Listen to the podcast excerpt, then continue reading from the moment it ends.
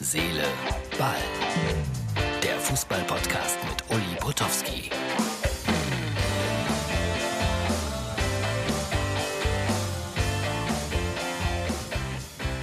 Herz, Seele, Ball, die Ausgabe für Freitag. Die Welt steht Kopf. Ich sage nur USA, ich sage nur Corona. Und äh, deswegen komme ich aus dem Trainingsanzug auch nicht mehr raus, gerade wegen Corona. Nicht, weil ich so wahnsinnig viel trainiere gerade, sondern äh, weil ich mich einfach nicht mehr schick machen muss, um in die Stadt zu gehen, was ich sonst sehr oft mache, um dort in einem Café zu sitzen, um Menschen zu beobachten und um Zeitungen zu lesen. Das ist so einer meiner ganz großen Leidenschaften. Ja, wirklich Zeitungen, nicht iPad oder irgendwas online. Zeitungen, Papier, etwas, was man anfassen kann. Kennen viele schon gar nicht mehr. Ja, und ansonsten äh, ist natürlich Fußball nur eine Nebensache im Zirkus dieser Welt. Was da alles so passiert gerade, ist natürlich äh, alles tausendmal wichtiger als Fußball. Dennoch sagt man ja immer, Fußball sei die wichtigste Nebensache der Welt und genauso sehe ich das auch. Es ist eine Nebensache. Aber es beschäftigt viele und es lenkt auch ab von all dem, was da auf dieser Welt passiert. So, dann nochmal dazu eine Corona-Meldung. Real Madrids Trainer Zinedine Zidane muss in Quarantäne, weil er mit einem Covid-19-Infizierten ja in Kontakt stand.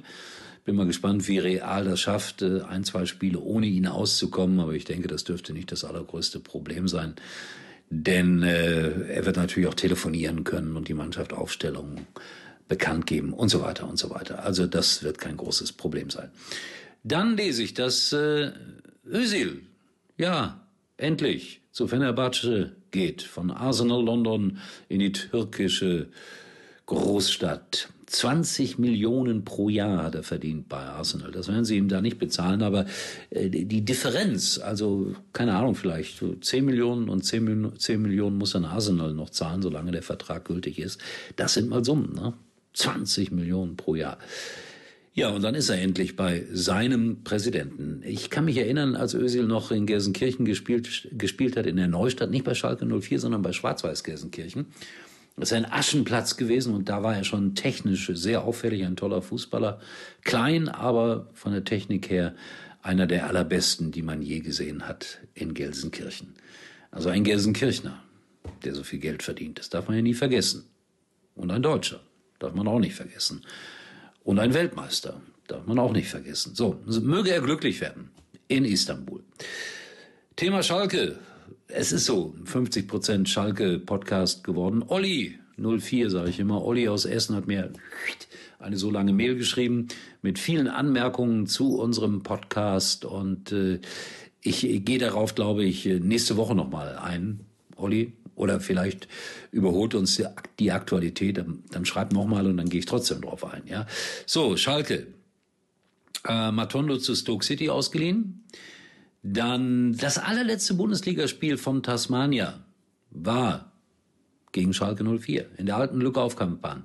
4-0 verloren und dann stand dieser Rekord und Schalke ist jetzt drauf und dran, am kommenden Samstag den Rekord einzustellen gegen Hoffenheim. Man muss nur verlieren und schon ist man Rekordhalter. Also warum sollte das den Schalkern nicht gelingen? Naja, vielleicht weil ich da bin. Wer weiß das. So, dann äh, hat man sich beschäftigt, äh, wissenschaftlich, wer ist denn der beste Torwart eigentlich auf Schalke? Der Herr Gross, ich glaube, so spricht er sich aus, nicht Groß, sondern Gross, hat äh, bestimmt, dass Fährmann die Nummer eins ist, weil er die größere Erfahrung hat und weil er kommunik kommunikativer ist. Ich scheitere schon an dem Wort. Äh, und die Zahlen und Daten und Fakten, die sagen allerdings etwas anderes aus. Renault, der Däne, ist Tatsache der beste Bundesliga-Torwart, wenn man jetzt ausrechnet, äh, wie viele Bälle er gehalten hat ins Verhältnis gesetzt zu denen, die er auf das Tor bekommen hat. Und das Schlechteste ist Fährmann. Ja, also laut Statistik, das sind alles so Zahlenspielereien, die stattfinden. Und ich halte eigentlich fast gar nichts von, aber ein bisschen stutzig macht mich das schon. Also das wird super spannend am kommenden Samstag in Gelsenkirchen. In Gelsenkirchen-Bur, genauer gesagt. Das ist nicht Schalke, wo die spielen. Schalke ist vor dem Kanal und hinter dem Kanal ist Bur. Nur um das auch mal dem einen oder anderen klarzumachen. Und warum es auf Schalke heißt, schon tausendmal erklärt, ich sag's dennoch heute zum letzten Mal, weil die spielen auf Kohle, die leben auf Kohle, deswegen auf Schalke. Glück auf, sage ich nur. Und äh, morgen, morgen stelle ich was rein bei, bei Instagram. Ein schönes Foto von Esther Sedlacek und mir als Erinnerung. Aber morgen erst, ja. Und bei Facebook kann man liken, habe ich mir sagen lassen. In diesem Sinne, einen schönen Freitag. Und dann wird es rekordverdächtig. Hier bei Herz, Seele, Ball. Uli war übrigens mal Nummer 1 in der Hitparade. Eigentlich können Sie jetzt abschalten.